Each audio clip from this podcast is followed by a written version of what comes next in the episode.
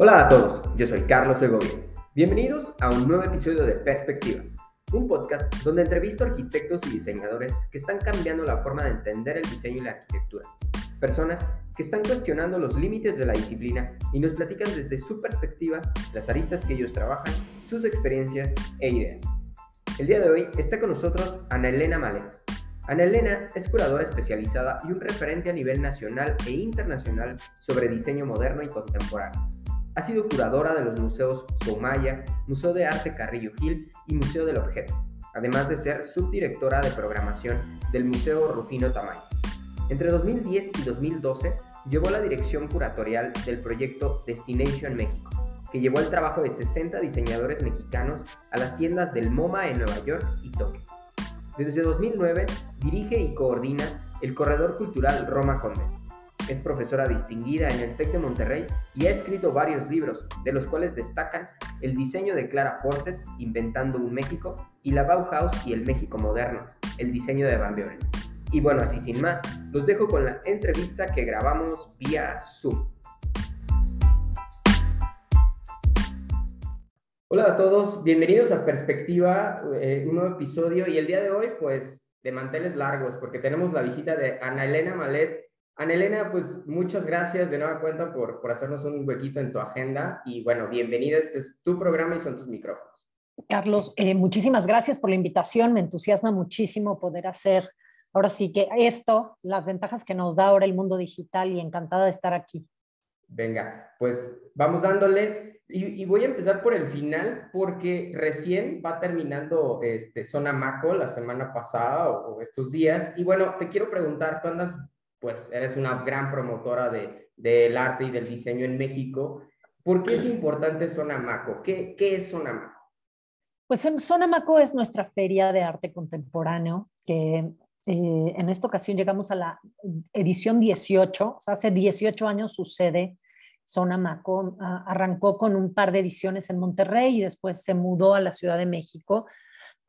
Y es, eh, hasta hace poco era la feria más importante de Latinoamérica una feria eh, pues que promueve el comercio de arte, ¿no? es una feria donde las galerías de distintas partes del mundo vienen, se establecen por, un, por cinco días, cuatro días, cachito, en la zona de Naucalpan, ahí en el centro, centro de exposiciones eh, o de convenciones eh, pero lo que me parece muy importante y muy relevante es lo que se genera alrededor de Sonamaco.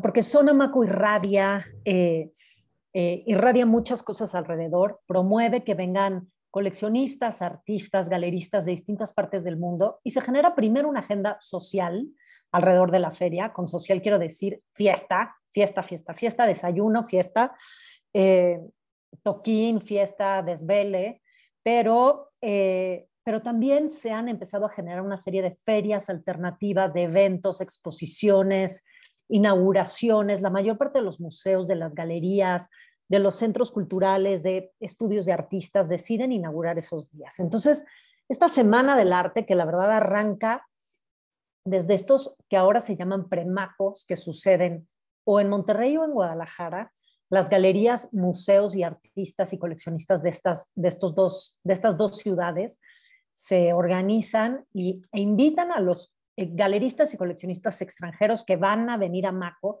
pues primero hacer una parada o en Monterrey o en Guadalajara, hacer esta suerte de premaco, ver galerías, fiestas, exposiciones, y luego llegar a México eh, y el, el, martes se inauguran grandes exposiciones en las galerías de la Ciudad de México eh, y el miércoles se inaugura la feria.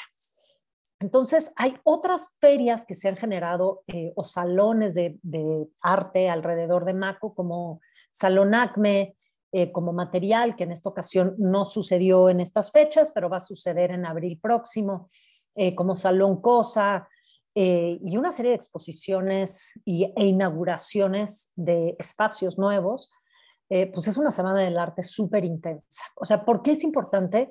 Porque ha derramado muchísimo ha derramado muchísimas cosas, ¿no? Hay una promoción del arte contemporáneo y del diseño durante esta semana, hay interés por adquirir piezas, por ver piezas, eh, hay muchas inauguraciones gratuitas, no solamente para ¿no? Para la creme de la creme del arte contemporáneo y el diseño, sino también para que estudiantes interesados participen en estas exposiciones y puedan venir a ver cosas.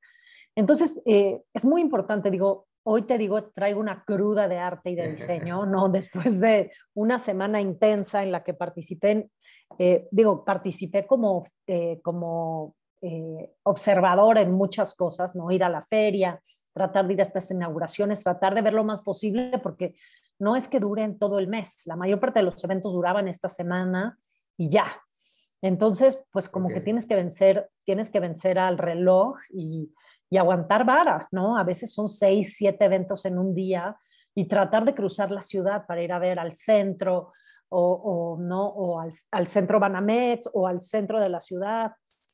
Pero lo que es bien interesante es, la energía que hay en la ciudad en esos días eh, y, todo es alrededor de eh, pues del, arte, y el diseño, ¿no? Hay muchísima gente, yo vivo en la, en la Condesa, entonces estos días de la Roma y la Condesa, ¿no? Y la Juárez, había una serie de burlas que decían que, ¿no? Que se sentían que estaban en Brooklyn con tantos extranjeros caminando, ¿no? En, eh, en las calles, había muchísimos extranjeros, ¿no? Creo que es una semana importante en la que hay, además de todos estos eventos, pues un, una, un detonar el turismo, el turismo de arte, el turismo cultural en la ciudad eh, y eso me parece que también es muy valioso. Ok, ahora, pues como, como tú lo acabas de mencionar, ¿no? Básicamente eh, la ciudad empieza a, hablar, ¿no? De, de, de arte, y alrededor de, de, eso pues surgen muchas otras cosas, ¿no? Este, a lo mejor Zona Maco, pues ya 18 ediciones después, ha creado eh, todo un ecosistema, pero no fue así, ¿no? No fue así, este, y, bueno, tengo, tengo dos preguntas. La primera es cómo empezó, ¿no? Sonamaco, porque al día de hoy, Sonamaco, hay, hay todavía mucha gente que no le queda claro qué es Sonamaco 18 años después, ¿no? Entonces ahora imaginemos cómo fue al principio. Sí, pues eh, Sonamaco es una feria comercial, ¿no? Hace, yo creo que 20 años, no, 25 años, el mercado del arte trató de diversificarse y de entender qué estaba pasando con la globalización. Hoy estamos, digo, post-pandemia o transpandemia y post-crisis económica, estamos en un momento post-globalización y tratando de, de refrasear y redefinir qué es lo que estamos viviendo. Pero hace 20, 25 años estábamos en plena globalización. Entonces, con esta idea de cómo eh, podíamos eh, crear mercados globales, las galerías de arte empezaron a organizarse. La primera feria internacional fue la Feria de Basilea. Y la Feria de Basilea, en este territorio neutro que es Basilea, empezó a convocar, me parece que Basilea tiene, si no es que 40, 50 años, pero empezó a convocar a galerías de todo el mundo a traer eh, a sus artistas más distinguidos y a convocar a coleccionistas de todas partes del mundo para empezar ¿no? a adquirir piezas de artistas eh, internacionales, no solamente no abrir estos mercados locales, que no solamente mexicanos compren artistas mexicanos, sino cómo poder impulsar esas galerías mexicanos que tienen artistas mexicanos hacia un mercado internacional. Entonces, hace 25 años más o menos, eh, se empezó a fomentar esta idea de, eh, pues, de los circuitos feriales, de armar estas ferias a nivel internacional para que sí, yo te digo 25, 30 años, ¿no? Para poder impulsar en, el, en, pleno periodo de globalización eh, que, el, que, el, arte local, que la producción local pudiera encontrarse con los coleccionistas internacionales. El primer esfuerzo en México no fue Zona Maco, sino que en los años 90 surgió una feria que se llamó Expo Arte Guadalajara, que para mí fue importantísima. Yo era estudiante en ese momento, eh, agarré mi primera chamba hacia, me gradué de la universidad y, como en el 97, 98 me tocó ir a esta feria que duró más o menos siete años y fue una feria muy importante para detonar mucho de lo que aún hoy sucede en Guadalajara. Era una feria eh, que, gestionaba una, una, entidad privada, eh, los hermanos López Rocha en ese momento, importantes coleccionistas de Guadalajara, y duró la feria más o menos siete años. Y alrededor de la feria, igual que hoy, Maco, se generaban exposiciones, inauguraciones, este, fiestas, desayunos, este, ¿no? este, after hours, pero también muchas exposiciones y colaboraciones entre artistas, galerías, museos y otras disciplinas artísticas, no solamente el arte, ¿no? Eh, esa, esa feria me parece que terminó en el 98 y la verdad es que en México los que estábamos metidos en el mundo del arte y el diseño anhelábamos un espacio que sucediera en nuestro país que de alguna manera nos permitiera ser parte de esta conversación global. Y hace 18 años, Célica García, que era una estudiante, una recién graduada de, de, la Universidad de, Nuevo León, eh, decide rehacer eh, aquella Expo Arte, retomar aquella experiencia de Expo Arte y hacerla en Monterrey, en Fundidora, en el espacio, en este centro de, convenciones que hay en Fundidora.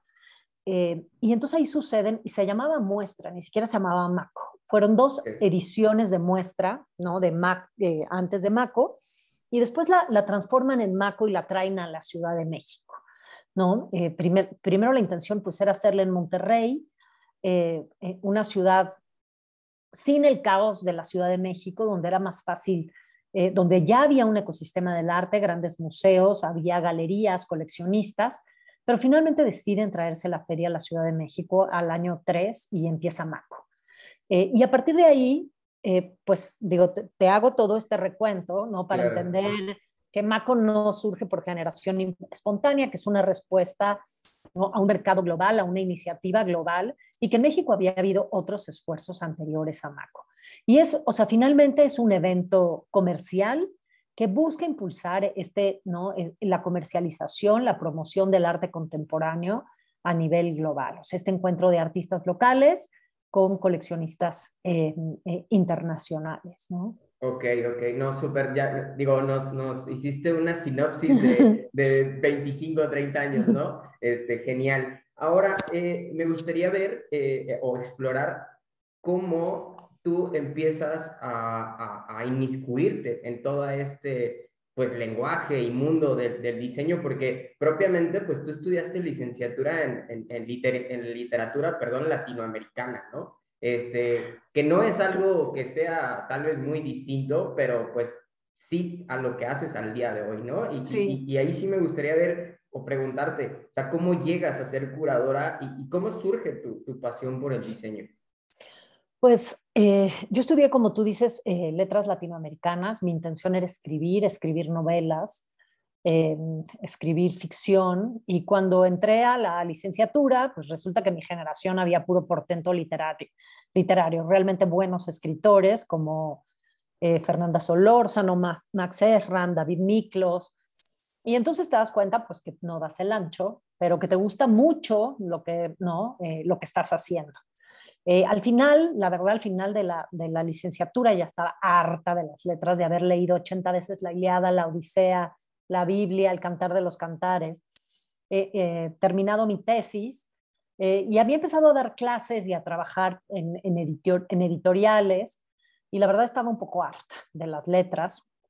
Y me toca hacer mi servicio social y yo digo, yo quiero hacer mi servicio social en un lugar distinto a lo que estoy haciendo y a lo que no implicará mi carrera y entonces eh, había una vacante en el Museo Tamayo y empiezo a trabajar en el museo, a hacer mi servicio social en el Museo Tamayo. Y me encanta el trabajo en museos, me encanta. Em, eh, trabajo en ese momento en servicios educativos, dando visitas guiadas, organizando materiales didácticos. Y la verdad es que descubro el trabajo dentro del museo y me, fascina.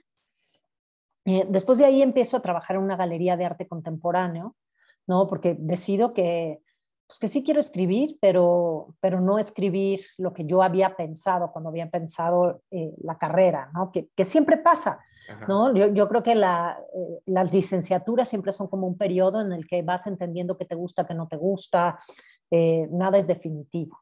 yo siempre digo que a mí me gusta mucho el sistema inglés, el sistema británico de educación, porque ahí tú puedes estudiar economía o puedes estudiar historia del arte y luego trabajar en un banco. O sea, hay una serie como de profesionalizaciones después, eh, pero tienen muy claro que, cuando tú eres tan joven como para hacer una, una licenciatura, pues no tienes claro ni puedes definir eh, realmente lo que quieres en tu vida. Entonces, eh, esa parte de, de, pues de poder cambiar, ¿no? de poder entender qué te gusta y, hacia dónde quieres ir en la licenciatura, me parece que es muy importante. Em, y, después empecé a trabajar en museos, después pasé a una galería de arte contemporáneo eh, y yo tenía clarísimo que ya quería trabajar en el arte y quería trabajar sobre todo dentro de los museos. A mí era lo que, lo que más me había gustado. Y, después de trabajar en esa galería de arte contemporáneo, eh, recibo una invitación para, para, participar en un nuevo museo que se abría en la Ciudad de México, eh, que era el Museo Sumaya, que, que, era un museo particular. Pues la verdad es que era una gran oportunidad porque era inventar un museo desde cero, ¿no? un museo que apenas se abría y había que hacer todo, todo. Entonces ahí la verdad es que sí, durante eh, casi cinco años pasó eh, de, por todos los departamentos. Éramos un equipo chiquititito en un museo que no es el que está hoy en Polanco Gigante, sino era un museo pequeñito y en donde tenemos que hacer todo, todos de todo. Entonces, realmente entiendo muy bien la labor del museo, cuáles son los distintos eh, departamentos, cómo hay que manejarlo. Digo, un museo privado con una colección muy específica.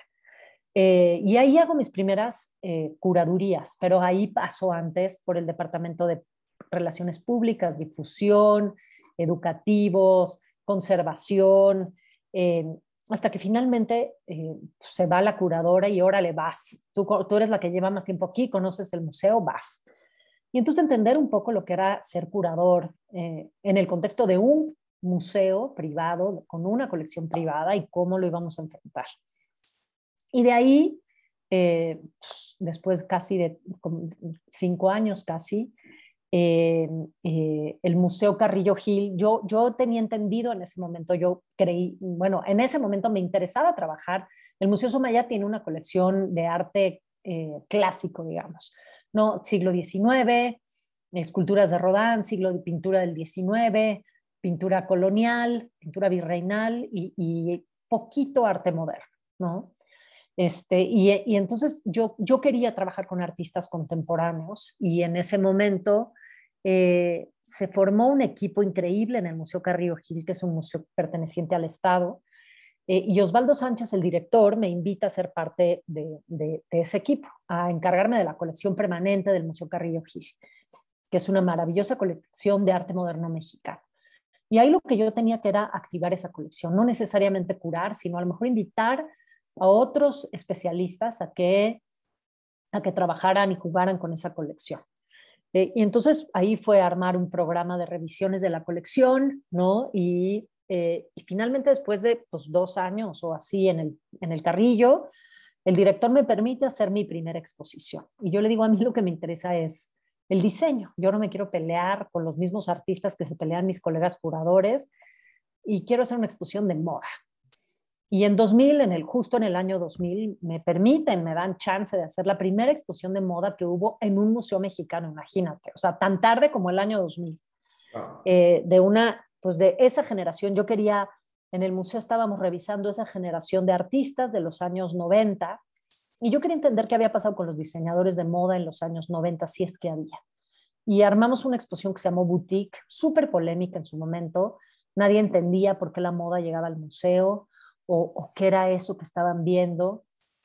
Eh, hubo ¿no? un par de artículos en prensa que me destrozaron, hubo otros que dijeron que qué bueno que ese tipo de expresiones culturales llegaran al museo, que los museos no solo debían de ser de arte, sino de producción cultural, y, el arte tenía que dialogar con otras disciplinas culturales como el diseño, la arquitectura, la moda.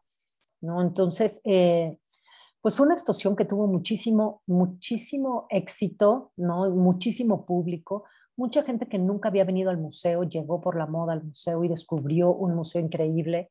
Entonces me di cuenta ahí del poder del diseño, eh, no solamente como agente de cambio, sino como agente para crear nuevos públicos. El diseño es accesible porque todos tenemos diseño en nuestras casas. O sea, podemos tener ¿no? razas distintas, religiones, este, géneros, pero todos nos sentamos en una silla sea de diseño o no de diseño, todos los días. Esa silla, aunque sea popular, estuvo diseñada por alguien o planeada por alguien, ¿no? Eh, todos nos vestimos bien o mal de diseñador o no de diseñador todos los días. Entonces, esa idea de la cultura material, del sentarnos, de tomar una taza de café, en el vaso la taza que sea, de tomar agua en el vaso la taza que sea, de ponernos un zapato, Toda esa cultura del diseño, esos objetos de la cultura material, a mí me interesaban mucho. Y cómo eso se relacionaba con la producción de arte contemporáneo eh, que estábamos revisando en ese momento. Yo dejo, después del Carrillo Gil, ese mismo equipo que estábamos trabajando ahí, eh, que era un equipo muy polémico porque éramos muy jóvenes y además empezamos a revisar eh, una serie de, pues, de, disciplinas y de expresiones que no eran las tradicionales en los museos mexicanos. Nos metimos en video, instalación, performance, cosas que no sucedían en los museos, que en ese momento eran pintura y escultura. Entonces nos daban periódicos a cada rato y, ¿no? estos, o sea, en ese momento eh, nosotros somos generación X, hubiéramos sido estos hipsters locos, no había la expresión hipster, ¿no? Pero éramos estos generación X locos, desbocados. Eh, ese mismo equipo, después de una temporada en el Carrillo Gil, pasamos al Museo Tamayo. Eh, hacen, nombran director a nuestro director y, yo me voy de subdirectora curatorial al Museo Tamayo, con variaciones en el equipo y empezamos a trabajar en el Museo Tamayo. Para mí, después como de 10 años de haber empezado mi servicio social en el Museo Tamayo, regresar de subdirectora, pues era como un gran logro, ¿no? Había mucha de la gente que seguía trabajando ahí, ¿no? Que me habían visto empezar y luego pues llegar y ser subdirectora. Eh, y ahí la verdad es que fue un periodo muy difícil. Eh, cambió también el gobierno, ¿no? Pasamos del régimen priista al régimen panista, ¿no? salió Cedillo, entró Fox, eh, y empezó a cambiar completamente la cultura, eh, la política cultural como nosotros la conocíamos, ¿no? la, programa, la idea de los públicos. Eh, cerramos el museo para remodelarlo, tratamos de cambiar una programación de acuerdo a lo que nos interesaba. Y, y, yo decidí después de un año que reinauguramos el museo, que yo ya no quería trabajar en la institución pública, que si algo había aprendido en esos años es que, que pues que no, que no, yo no servía para trabajar en la institución pública. Y, decidí independizarme, convertirme en curadora independiente cuando no había muchos curadores independientes. Hoy levantas una piedra y hay un curador en todos lados, ¿no? Pero en ese momento teníamos algunos, Guillermo Santamarina, eh, ¿quién más? Carlos Achida, Patrick Charpenel en Guadalajara, este, pero, pero no mucho más. Eh, y yo decido que que a mí me interesa empezar a trabajar, a hacer exposiciones de diseño. Eh, pues peor, porque había varios espacios ya dedicados al arte contemporáneo, ya por aquellos años ya había MACO, ya había, ¿no? ya había como un contexto para el arte contemporáneo, pero no para el diseño, ni había museos interesados en el diseño. Entonces, pues empiezo a picar piedra, picar piedra, primero eh, pues en el Museo Franz Mayer, que era el Museo de Artes Decorativas, y que era pues una casa natural para el diseño, acercándome y diciendo, pues quiero hacer esto, quiero, ni siquiera sé cómo se mide un mueble, cómo se, ¿no? cómo se, cómo se investiga diseño, ¿no? Aprender realmente a inventarme el oficio, ¿no? Eh, y, así fue, pues así fue. La verdad es que en ese momento eh, recibí mucho apoyo de Héctor Rivero Borrell, que era el director del Museo Franz Mayer, y me dice, o sea, el diseño es un campo interesantísimo, importantísimo, y en México nadie lo está trabajando. Tú ahí tienes un área de oportunidad. Y empecé realmente a inventar mi profesión, ¿no? Y a proponer al Franz Mayer las primeras exposiciones de diseño en México, con diseñadores contemporáneos, eh, ¿no? Eh, la revisión del archivo de Clara Porcet, la primera revisión, quién era Clara Porcet, no se habían hecho exposiciones de Porcet en ese momento, y fue ahí poco a poco ir picando piedra, ir tocando puertas. Eh, primero hacer las primeras exposiciones en el Franz Mayer, después Fomento Cultural Banamex me invita a hacer la primera como gran exposición con gran libro por ahí del 2007. Eh, y, y, poco a poco, ¿no? Ya pues otros museos se dieron cuenta de que existe una historia del diseño en México, que hay coleccionistas, que hay piezas, ¿no? Eh, he sido parte de construir esta historiografía eh, y esta historia del diseño en México. Eh, y eso me ha llevado también a trabajar en otras trincheras, o sea, en otras trincheras internacionales, ¿no? En 2012 tuve la oportunidad de hacer un proyecto para la tienda de MoMA, que fue muy importante. Y después, pues trabajar con museos como LACMA, como el Art Institute de Chicago, eh, empecé a trabajar la parte de diseño moderno porque yo quería trabajar con diseñadores contemporáneos, pero el momento de tratar de situarlos históricamente y teóricamente, este diseñador viene de tal corriente, pues me di cuenta que necesitaba la parte histórica y entender qué había pasado antes para poder situarlos, ¿no?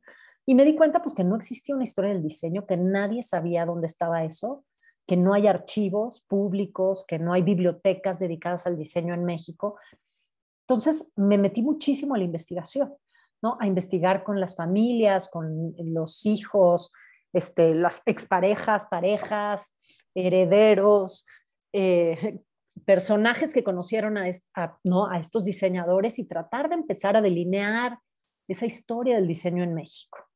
Y así fue que empecé a ir y venir de lo moderno a lo contemporáneo. Ok, ok, ok. Me, me parece bien interesante esta parte que tú hablas de que empezaste a inventar tu oficio, ¿no? porque propiamente en México, en ese momento, no, no, digo, al día de hoy tal vez sí, pero, pero todavía es muy desconocido el, el terreno de, la curaduría. Entonces me parece muy interesante cómo tú mencionas esto, ¿no? De inventar el oficio, porque creo que se parece un poco a lo que hace un arquitecto. Si bien un arquitecto va y se mete a la escuela cinco años, sale sin, sin realmente ser un arquitecto. O sea, inventas tu oficio también conforme este, te, te, empiezas a familiarizar con una obra, con el personal, con un cliente, con un montón de cosas, ¿no? Y fue lo que tú, eh, pues, empíricamente empezaste a, a, realizar y te volviste como investigadora, periodista, este, documentaste y después hiciste un, un, montón de, de libros. Y, y, alrededor de eso también eh, hay tres conceptos, ¿no? Que, que tú mencionas, ¿no? el arte contemporáneo, el diseño y la cultura popular. Son tres conceptos que a ti te interesan mucho,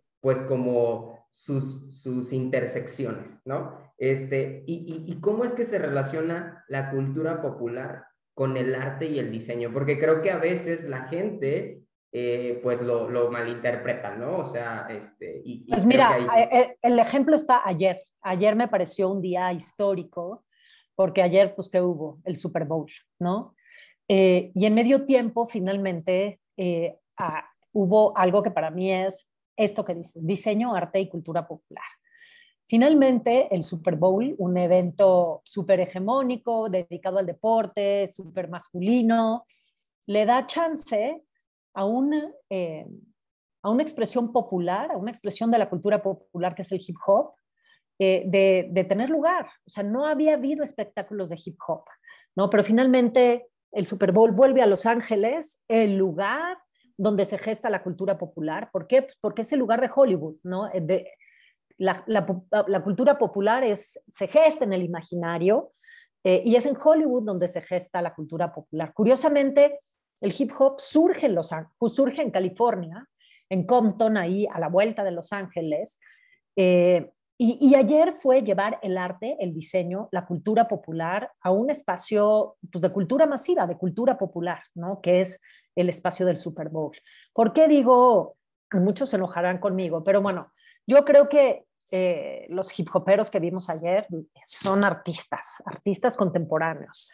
Artistas contemporáneos porque no solamente han jugado con la imagen, sino desarrollaron, desarrollaron su propia imagen, desarrollaron su propia moda, su propio diseño. ¿No? En el momento de vestirse, o sea, acuérdate, este, NWA, o sea, eh, el grupo, ¿no? Los hoodies, las, las, eh, las cachuchas eh, que, ¿no? que tenían iniciales, los pins, la joyería, que ellos mismos diseñaban, cada uno de ellos diseñó sus speakers, ¿no? sus sneakers, y fueron parte, ¿no? Y, y su, su, su música fue un lenguaje que realmente cambió la manera en cómo veíamos el mundo, en cómo podíamos comunicarnos en ciertas cosas, ¿no? El hip hop a finales de los 80. Eh, entonces yo creo que, y el diseño, pues finalmente ayer vimos cómo, está, cómo iba vestido Snoop Dogg también, eh, ¿no? Que es eh, una parte como muy importante de, de, había todos estos memes de si se vestía como el niño Dios y no sé qué, pero, pero finalmente pues era, iba vestido de diseñador, ¿no? Entonces a mí estas intersecciones, ¿no? en, donde en un espectáculo de, de, fútbol, de cultura popular, o sea, tú puedes encontrar todas, ¿no? todas estas sinergias o, o, todas, todos estos mensajes, me, me, interesa muchísimo. Un artista como Kanye West, eh, que puede ser lo polémico que quieras por sus ideas políticas, pero que es capaz de hacer un espectáculo como el que vimos recientemente con, las presentación, con la presentación de Donda, ¿no?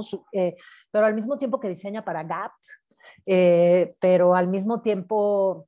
Hace tenis y hace arquitectura. hace tenis y hace arquitectura, ¿no? O sea, creo que, eh, y estoy poniendo ejemplos muy, muy polémicos y, y bastante radicales, pero creo que a mí eso es lo que me interesa, o sea, como hoy muchos de estos artistas son no solamente multidisciplinarios, sino se atreven a la transdisciplina, pasar de un lugar a otro, eh, y, eso es lo que me interesa, ¿no? Arte, diseño, cultura popular, pues lo que vimos ayer en el Super Bowl, ¿no? Creo que lo dejaste clarísimo para todo el público que nos escucha, porque nos escucha mucho, mucho público joven, ¿no? Este, que de pronto vincula la cultura popular con la artesanía de, un... bueno, una es, esa es cultura popular, o sea, la cultura pop asociada a los medios masivos, ¿no?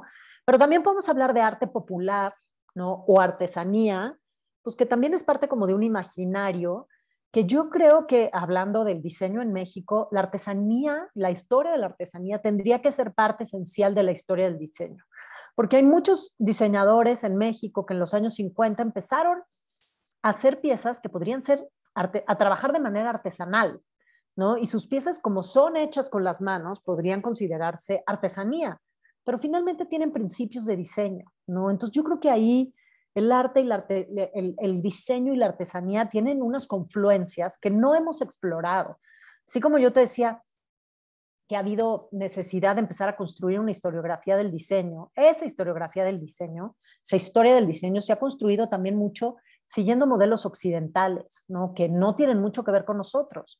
Y en México, como en muchos países de Latinoamérica, la historia del diseño está íntimamente ligada al desarrollo artesanal, y creo que es algo que hay que revisar, ¿no? Sí, sí, sí, claro, claro. Oye, hablas de que el diseño va a cambiar el mundo. ¿A qué te refieres? Yo, pues yo creo que hoy en día en cada equipo profesional que existe, eh, no hablo de equipos de fútbol o de deportivos, sino equipos think tanks, eh, ¿no? Eh, equipos de colaboración, tendría que haber un diseñador. O sea, yo creo que la manera en cómo los diseñadores piensan eh, y como los diseñadores plantean soluciones, eh, es algo que va a cambiar el mundo. ¿no? Yo siempre digo que el arte y los artistas, el arte contemporáneo denuncia, sirve mucho para, para visibilizar o denunciar ciertas situaciones, pero es el diseño, ciertas situaciones complejas, sociales, políticas en el mundo, pero es el diseño quien le da solución a esas situaciones, ¿no? Entonces, yo creo que el diseño sirve para solucionar una infinidad de situaciones, desde cómo sentarte hasta cómo hacer una vacuna o cómo hacer un sistema para formarte y recibir tu vacuna, ¿no? O cómo diseñar un folleto que te sirva para entender cuál va a ser el, digo, poniendo como ejemplo lo que acabamos de vivir esta pandemia, cuál va a ser, ¿no? El sistema de vacunación o cómo o cómo protegerte si usas esta mascarilla o cuáles son esas, eh, no, es, eh, eh, esos puntos que tienes que tomar para protegerte en, en, una pandemia. ¿no? Entonces yo creo que el diseño sirve hoy, no solamente estamos hablando de diseñar cosas, diseñar imágenes, diseñar, sino hablamos de diseñar sistemas, de diseñar ciudades, de diseñar... solucionar problemas, ¿no? Exactamente. y, y, solucionar un problema es desde la ergonomía hasta un proceso, ¿no? Este, exactamente. Y, creo que e, esta respuesta va para dos públicos diferentes, ¿no? Una, el que está pensando en estudiar diseño porque diseño es hacer cosas bonitas, eh, cuando, cuando creo que la realidad es otra, o sea, el diseñador soluciona problemas. Y también la respuesta va encaminada a la gente que tal vez menosprecia al diseñador, ¿no? Porque piensa que el diseñador solamente sabe combinar colores, ¿no? Y, y, y, y, bueno, ya lo dicen los estudios cuando, cuando mencionan que las, las empresas van a estar necesitando diseñadores o van a estar necesitando que sus trabajadores dentro de sus capacidades sepan creatividad, por ejemplo, ¿no? Que es esta habilidad para, sí, completa. imaginar. Exactamente, es, tú lo dijiste muy bien, esta habilidad para imaginar. O sea, eh, en los últimos años y sobre todo con estos sistemas digitales, pues todo se nos da depurado, ¿no? Todo lo tienes en tu, en tu teléfono o en tu tableta, eh, prendes la, o sea, ya no necesitas cambiarle al canal, ¿no? En, un, en una plataforma tienes absolutamente todo, ¿no? Eh, creo que nos han ahorrado muchos pasos para imaginar ciertas cosas, ¿no? Y, creo que sí hemos perdido esa capacidad de imaginar. O sea, yo creo que los diseñadores eh, y, y, cualquier persona tendría que tener hoy habilidades de diseño para poder imaginar soluciones, como tú dices, desde las ergonómicas hasta, eh, ¿no? hasta las más complejas, como puede ser diseñar una ciudad o, un sistema político, eh, ¿no? Ahora que dicen Que, que la democracia está en extinción, ¿no? Yo, yo, más que politólogos, contrataría a diseñadores que sumados con politólogos podrían generar un nuevo sistema electoral o un, no sé, pensar en estas cosas, ¿no? Yo creo que eh, hoy como... O creo que nosotros mismos como diseñadores también ya tenemos que empezar a, migrar a, otras disciplinas, ¿no? O sea, no nada más quedarnos en, en hacer cosas creativas con las manos, o, sino ya empezar a, a, que el pensamiento también influya en otras disciplinas.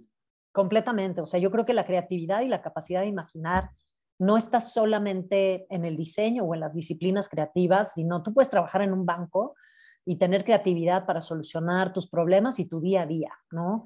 Diseñar tu agenda en el no, no diseñar el cuadernito que es tu agenda, sino ¿no? cómo gestionas tus citas y cómo planeas tu día, es un ejercicio de diseño. Entonces, eh, me encanta, hay, me encanta. Hay, hay, esta idea de, de, que tenemos que empezar a pensar ¿no? como diseñadores. No necesariamente todos vamos a ser diseñadores, pero sí creo que el diseño es la disciplina que nos permite eso, reimaginar el mundo.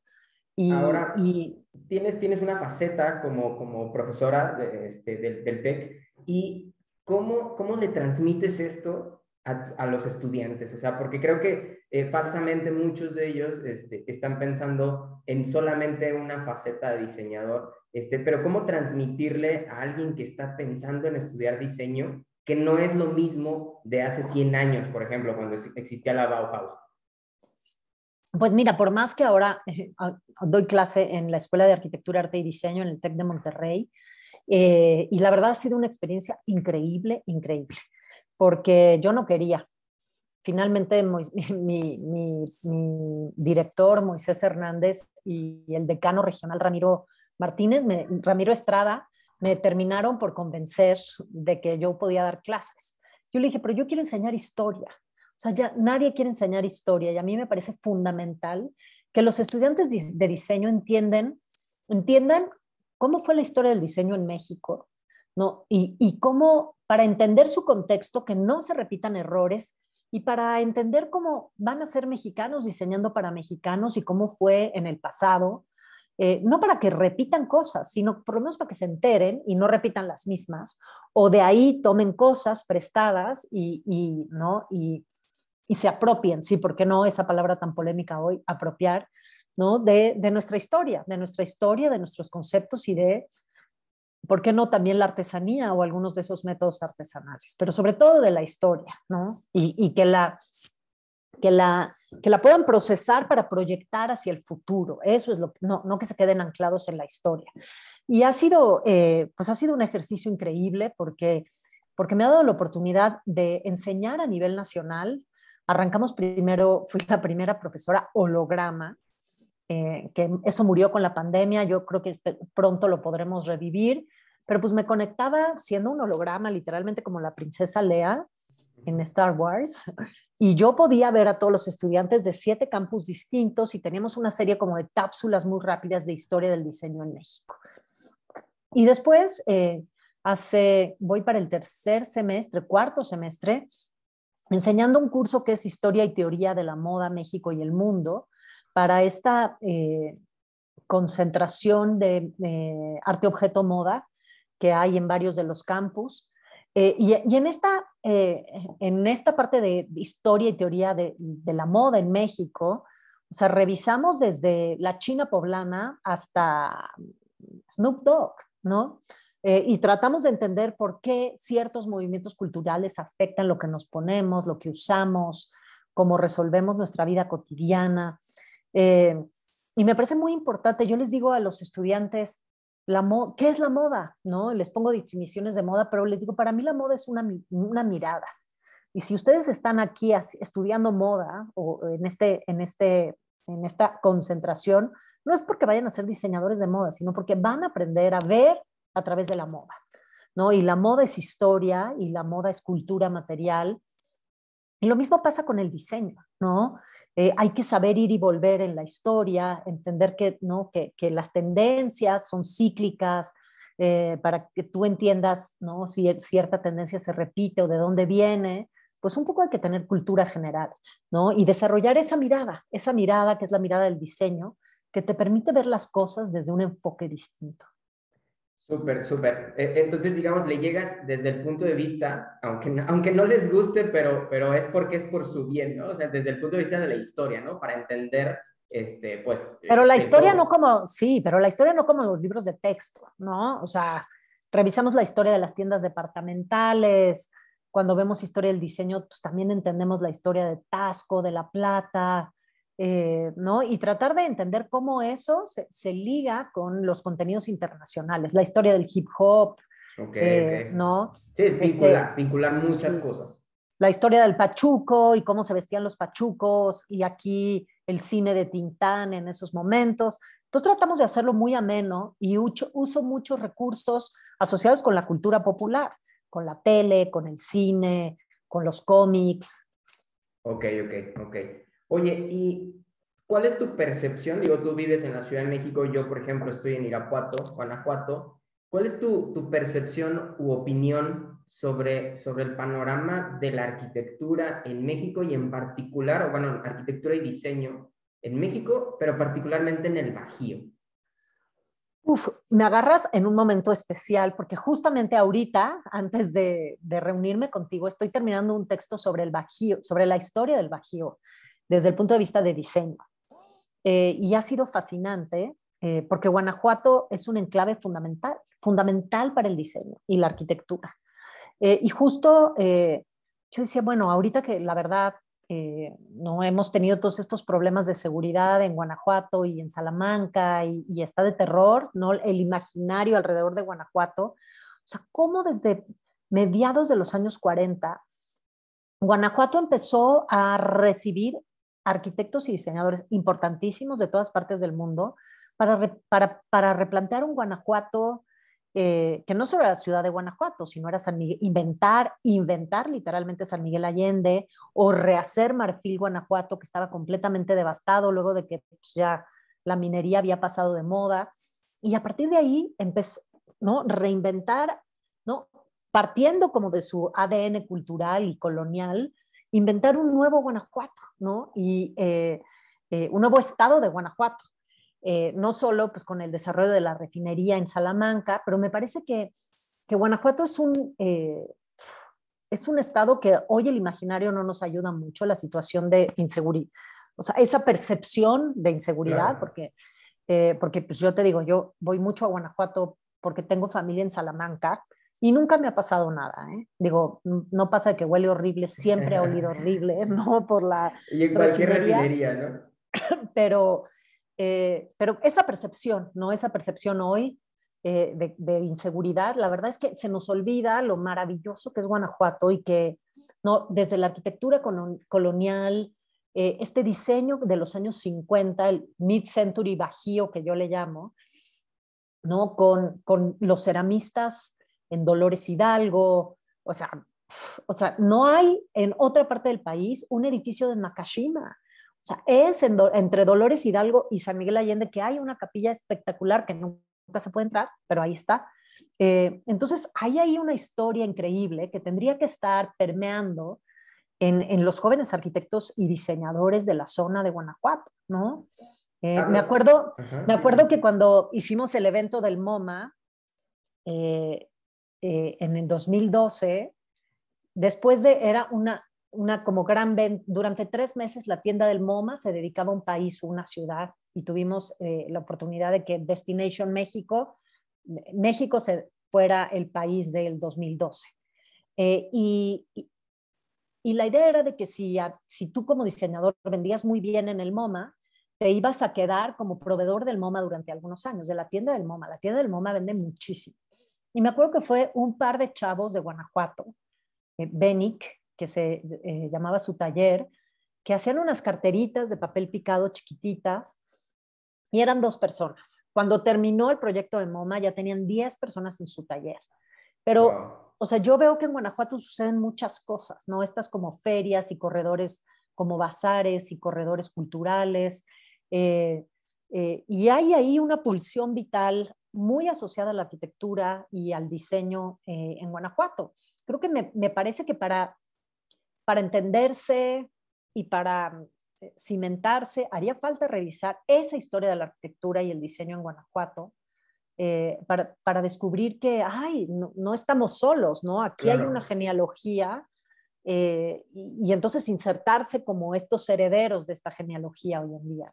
Porque, por ejemplo, empezamos hablando de Zona Maco, sin embargo, Zona Maco nos llevó primero a Guadalajara, después a Monterrey y después el epicentro ahora es, es la Ciudad de México, eh, pero porque estas grandes ciudades ya tenían un ecosistema. ¿Tú, tú cómo ves ese ecosistema en Guanajuato? ¿Qué, qué crees que le haga falta para, para, pues, para estar hablando de tú a tú con esas ciudades?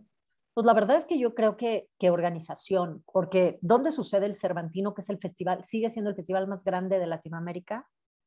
Pues en Guanajuato. Y la organización del Cervantino es impecable. ¿Y que hay? Sedes, público, hoteles, todo eso que, ¿no? que en el momento de tratar de impulsar una feria eh, internacional buscas, ¿no? que haya este, esta infraestructura turística perdón, pero Guanajuato la tiene, ¿no? O sea, yo creo que hace falta ahí una comunicación entre Estado, eh, Estado, iniciativa privada o promotores, eh, ¿no? Este, finalmente, el Moda Premio también se llevaba, sucedía en, eh, en Guanajuato. no sé ahorita, la verdad, si sigue sucediendo en Guanajuato o en algún otro lugar, pero yo creo que eh, pues Guanajuato ciudad, digo, y ni se diga León, ¿no? Porque también tiene toda esa infraestructura. Y, habla, y habla de otra industria relacionada con el diseño, ¿no? Que es el Exactamente. Sí, o sea, yo creo que tienen todo. En algún momento, durante 10 años, entre 2009 y 2019, organicé eh, un proyecto que se llamaba el Corredor Cultural Roma Condesa, que surgió justo a partir de la pandemia del 2009, ¿no? Eh, o de la crisis sanitaria de la, de la influenza H1N1, eh, porque yo quería reactivar mi, la zona donde yo vivo y trabajo. Y años después, como seis o siete años después que organicé el corredor, vinieron un par de chavos, de diseñadores que habían estudiado aquí en la UNAM y que ahora vivían en Guanajuato y querían hacer una suerte de corredor cultural en Guanajuato. Y me parece que hicieron un par de ediciones, o por lo menos una, y impulsarlo mucho asociado al diseño, ¿no? Eh, y a esas industrias que se desarrollaban en León en ese momento yo creo que tienen todo, tienen historia, tienen recintos, o sea, hay los museos, las galerías, las galerías de las universidades, centros de convenciones, hoteles. Sí, solamente, solamente hace falta unir los puntos, ¿no? Que parece sencillo, pero, pero, pero es muy complicado, ¿no? Sí, o sea, tienen museos, o sea, en Guanajuato está, ¿no? El Museo de Diego Rivera, la Lóndiga, el Museo de Chávez Morado. Y además la interconectividad de las ciudades, creo que las distancias son muy cortas. Muy cortas. Muy cortas. Muy cortas. Así en, México tardas una hora o dos de ir de un lado a otro, en, en bueno, en el Bajío, eso lo haces entre ciudades, ¿no? Exacto, sí, exacto. No, una parte, por ejemplo, material, esta feria que también surgió hace, yo creo que cinco o seis años a partir de Maco, lo que empezó a hacer también eh, tratando de renovarse con miras a la pandemia es crear, además de la edición que sucede en Maco, durante las fechas de Maco, un evento que se llama Estación Material, que es llevar la feria a un estado de la República con puras galerías mexicanas y impulsar el coleccionismo local. Y lo empezaron haciendo este año en Guadalajara con un éxito rotundo, rotundo. Eh, entonces el año que entra lo van a repetir, no sé en qué estado será, estaban planteando entre Monterrey y Mérida, en Monterrey y Yucatán, eh, pero, pero pues yo creo que o sea, Guanajuato tiene todo, todo. Para levantar la mano, ¿no? Sí. Excelente. Oye, y ahorita que hablabas esto, ¿no? De unir puntos, este, creo que ahora ya hablando otra vez como a nivel México, eh, a lo que le hace falta también al diseño en México es a, incluir al Estado o a que el Estado decida incluir en el diseño, incluir políticas públicas que, que, que pues que sean punta de lanza para que México, se habla, no sé, hay un listado de países top de poder blando en el mundo y México no funciona, no, no, no, no existe entre los primeros 30. ¿Qué, ¿Cómo incorporarías tú? Pues eh, digo, primero yo creo que el Estado tiene que entender qué es el diseño y para qué sirve el diseño. O sea, porque por ejemplo en la Cámara de Diputados hay una comisión de, una comisión de innovación. Pero ¿qué es la innovación si no hay diseño? ¿Entiendes? O sea, el diseño es antes de la innovación y, y para que haya innovación tiene que haber diseño.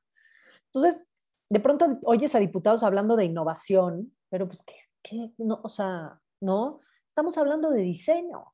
Y entonces hay que generar una serie de políticas públicas, de institutos del diseño, ¿no? De promoción del diseño, de entender la disciplina y los alcances de la disciplina, que creo que es algo eh, que en México no se ha logrado. Y no se ha logrado también porque el diseño es una disciplina muy joven, es una disciplina del siglo XX. O sea, las primeras carreras de diseño en México se dieron a finales de los años 50. O sea, apenas vamos a cumplir 60, cuatro generaciones de diseñadores formalmente formados, valga la redundancia, ¿no? Entonces, creo que hay una labor de generar, y que es lo que a mí me, de lo que a mí me interesa ser parte, generar una cultura del diseño que permee mucho más allá de los eventos sociales o de promoción del diseño. O sea, que permee hacia el Estado ¿no? y hacia estas políticas públicas, hacia la industria, porque una cosa es hacer otras bonitas, yo, hacer cosas bonitas y otra, otra cosa también es hacer cosas funcionales. O sea, la maravilla de este país es que podemos hacer jarritos en Tlaquepaque preciosos, innovando en el diseño, con una técnica ancestral, pero también podemos hacer este y llevarlas al MoMA y llevarlas al MoMA. Claro, no, pero también hay lugar y hay parques industriales para desarrollar hisopos y turbinas, ¿no? Hay un y, y también eh, en Guadalajara está, ¿no? Toda esta región para desarrollar todo este hub para desarrollar diseño digital, ¿no? O sea, videojuegos. Eh, entonces creo que México como pocos países en el mundo, tiene este rango para, desayunar, para desarrollar muchos tipos de diseño y para incursionar en el... En, ¿no? en, en, en la faceta que queramos, ¿no? Exacto, sí. Entonces yo creo que esa idea de inventar la profesión desde el diseño, yo creo que hoy más que nunca tiene que estar, tiene que ser válida, ¿no? Es eh, arrancar con una disciplina creativa y después irte encaminando hacia lo que a ti te interese, sea lo digital, sea lo artesanal, sea lo puramente industrial, como ¿no? yo hablaba de las turbinas y los hisopos. Eh, hoy hay muchísimas, eh, muchísimas facetas, ¿no? Ana Elena, la verdad es que se ha ido como agua a esta hora. Yo encantado de seguir aquí platicando, pero quiero ser bien, bien respetuoso con tu tiempo. Y pues bueno, antes de, de despedirnos, ¿qué nos recomendarías o qué le recomendarías a la gente que nos escucha, que quiera mejorar, que quiera encontrar eh, inspiración, que quiera, eh, este, pues, que, que, este, que este oficio de diseñador, pues, lo sea nutrido. ¿Qué, qué nos recomendaría?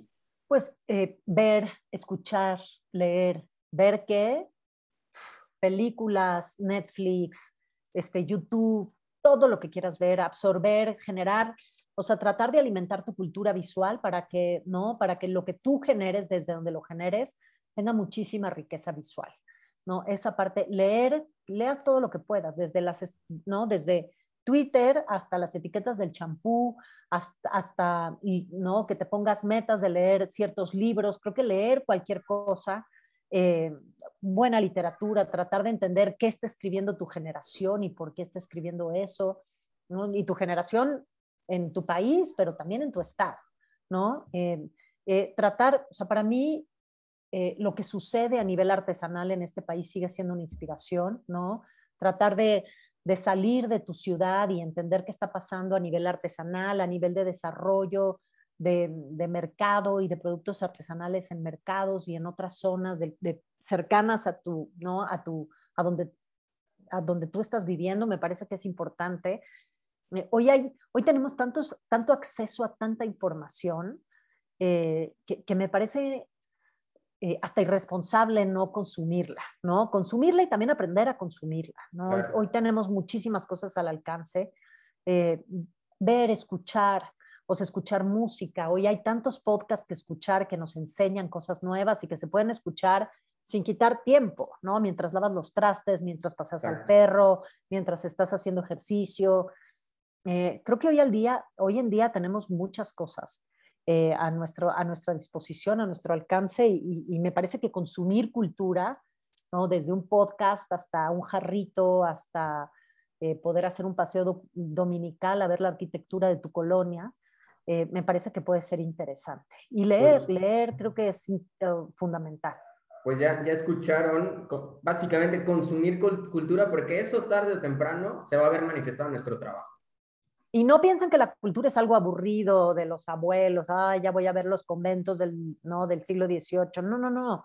O sea, cultura es por qué Joe Rogan está hablando de los antivacunas y las vacunas y cuál es esa polémica y entrevistó por tres horas a Kanye West y qué dijo Kanye West en ese momento o señor Tesla eh, Elon Musk, este, por qué fuma mota y le interesa la, la despenalización de la mota. O sea, todo eso, ¿no? A través de mucha de esta, de esta cultura popular que tenemos hoy tan, tan a la mano en los dispositivos digitales, eh, pues podemos entender el mundo y tratar de perfilar hacia dónde queremos ir como profesionales y como seres humanos. Totalmente de acuerdo.